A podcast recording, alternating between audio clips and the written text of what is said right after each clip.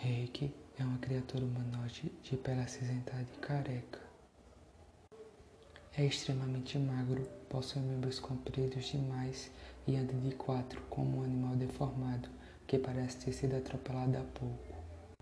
Seus olhos, completamente negros e drenados de vida, são capazes de paralisar de medo quem os encara. Sua primeira aparição data do século XII.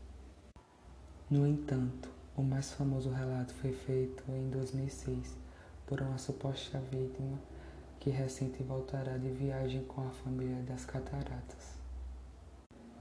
A esposa acordou às quatro da manhã e notou que uma criatura estranha observava ela e ao marido, que também estava acordado. A criatura estava de pé da cama. A criatura estava no pé da cama e ali permaneceu durante alguns segundos. Quando de repente saiu correndo para o quarto das crianças.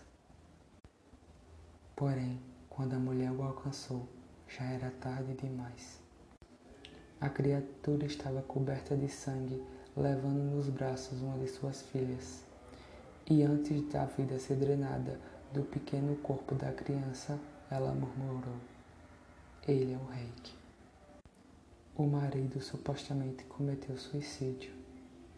Reza a lenda que o reiki escolhe pessoas aleatoriamente e então as visita todas as noites. No entanto, é bom tomar cuidado. Se você for eleito e acabar acordando no meio da noite, fragando-o enquanto ele o observa, talvez não tenha tanta sorte quanto a vítima do relato acima.